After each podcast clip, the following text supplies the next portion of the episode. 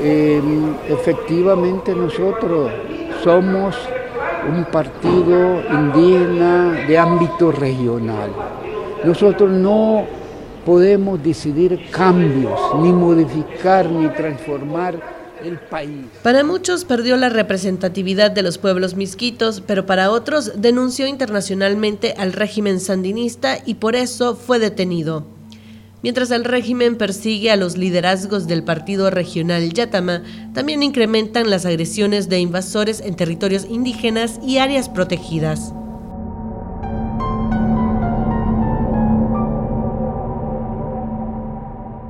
Bienvenidos a Realidades, te saluda Michelle Polanco Alvarado y en este episodio vamos a hacer un recorrido por la historia de Yatama y uno de sus líderes, el diputado Brooklyn Rivera, quien junto a su suplente Nancy Enríquez permanece bajo detención arbitraria. Pero antes de pasar con la historia de hoy, quiero invitarte a que te suscribas a Realidades en tu aplicación de podcast favorita. Además, que nos sigas en nuestras redes sociales para mantenerte informado y escuchar nuestros episodios y series.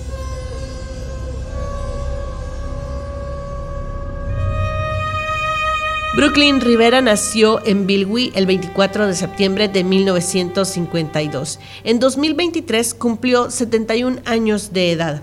Fue hasta los 16 años cuando se mudó a Managua que comenzó su activismo impulsando la demarcación del entonces departamento de Celaya, hoy Costa Caribe Norte y Sur.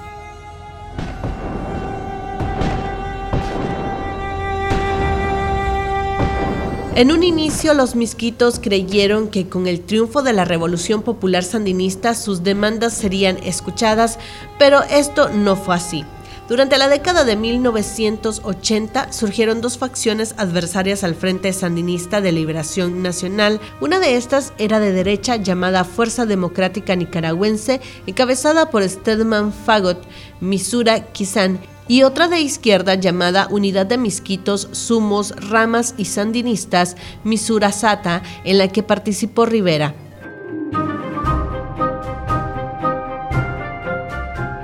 En 1988, después de los acuerdos de paz, dirigentes de Misurasata y Misura Kisan en Honduras, Costa Rica y Miami formaron la Yatama, uniendo por primera vez a los líderes misquitos Stedman Fagot y Brooklyn Rivera.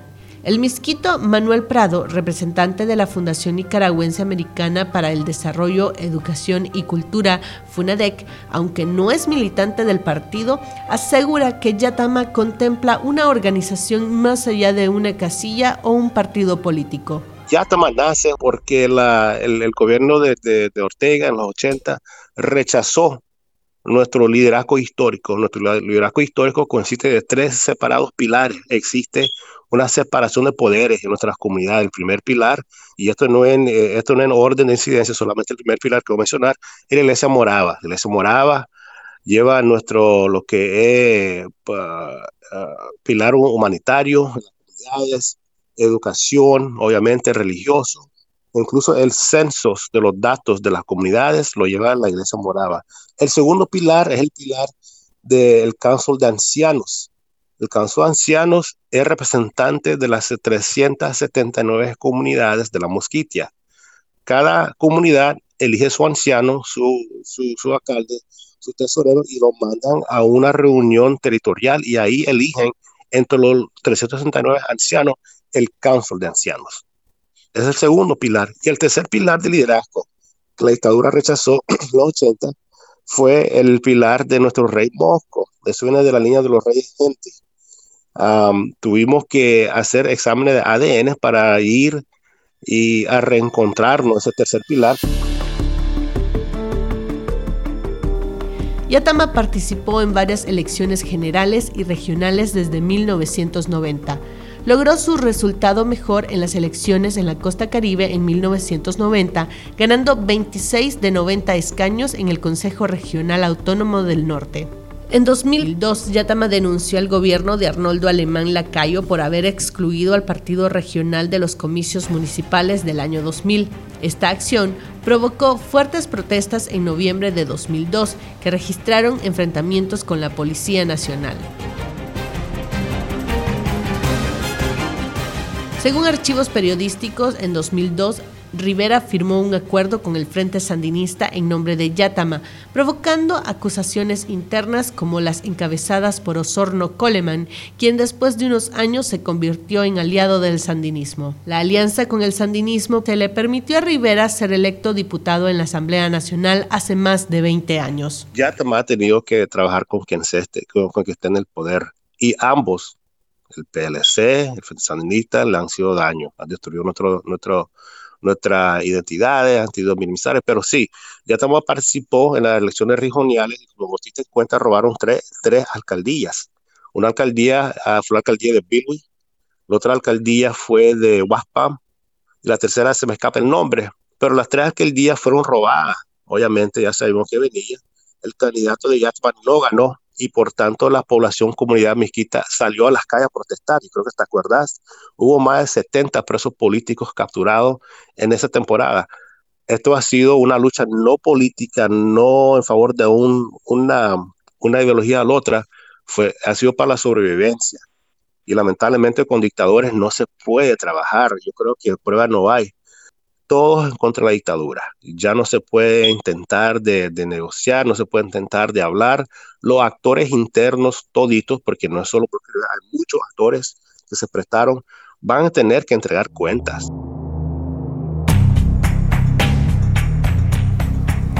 Sin embargo, las relaciones con el sandinismo duraron poco más de 10 años. El 21 de septiembre de 2015, con 62 votos a favor y 22 en contra, la Asamblea Nacional, controlada por el régimen sandinista, aprobó la desaforación de Rivera, quien fue acusado de participar en la venta ilegal de unos 1.550 kilómetros cuadrados de tierras comunales en el Caribe norte de Nicaragua, pero regresó a la Asamblea Nacional en posteriores elecciones.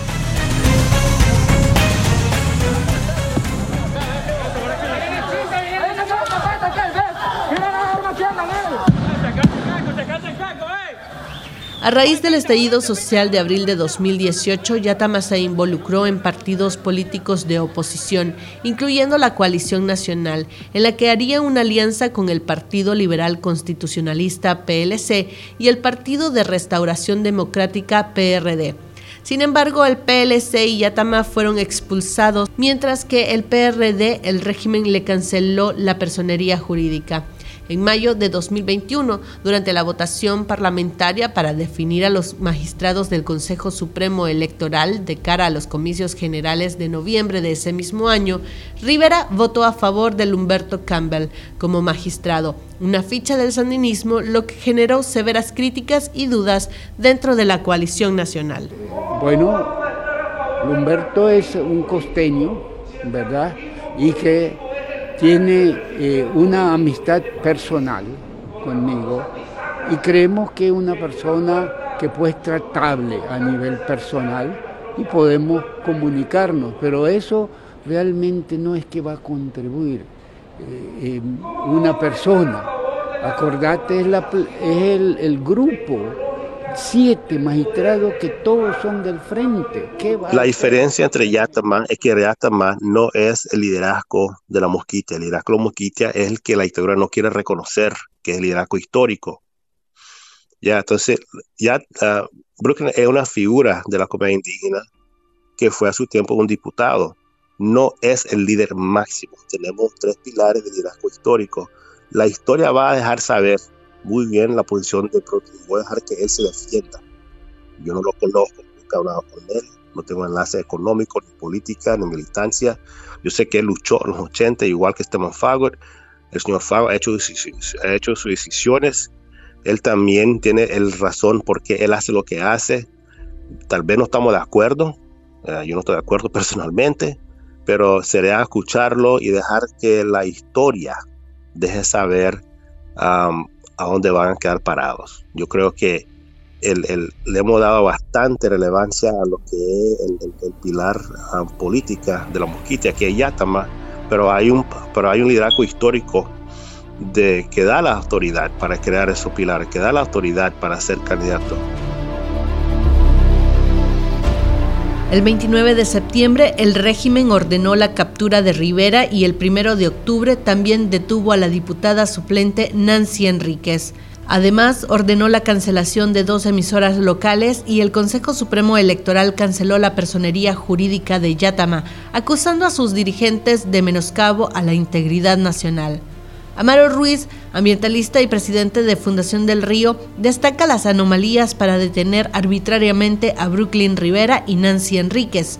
Pero además el régimen ha utilizado eh, el transporte de eh, una ambulancia y la justificación de una situación de salubridad en la zona para detener a eh, Brooklyn Rivera utilizando una nueva estrategia eh, y utilizando el sistema de salud para detener de forma arbitraria a esta persona en, en la costa caribe norte del país. También esto obedece el, comunicado o el, certificado emitido por el Consejo Supremo Electoral, señala y cuestiona de eh, menoscabo a la soberanía nacional que hizo el partido Yatama. Esto se debe eh, también a las declaraciones de eh, Brooklyn Rivera en el, en el foro internacional en, en Nueva York eh, eh, sobre todo donde manifestó pues, su preocupación sobre la situación de los pueblos indígenas y afrodescendientes en Nicaragua y que luego no lo dejan entrar por las vías formales.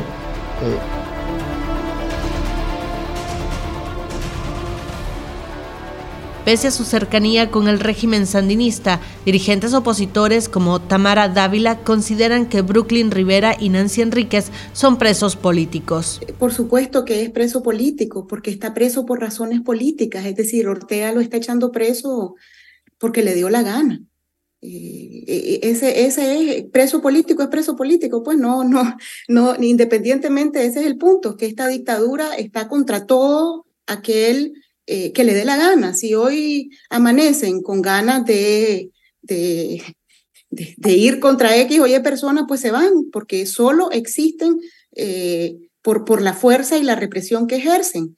Y eh, cualquier persona, independientemente de su historia, de su pasado, de dónde venga, de qué hizo, de qué no hizo, es detenido, apresado, sacado de su casa ilegalmente, rompiendo con el procedimiento y la jurisprudencia nicaragüense, que es clarísima en ese respecto, eh, ahí está. Es decir, todavía con esa opera eh, Ortega también, por eso ha tenido que crear un montón de leyes para, eh, en, su cabeza y en su narrativa esquizofrénica, hacerle ver a la gente que no está actuando contra la ley.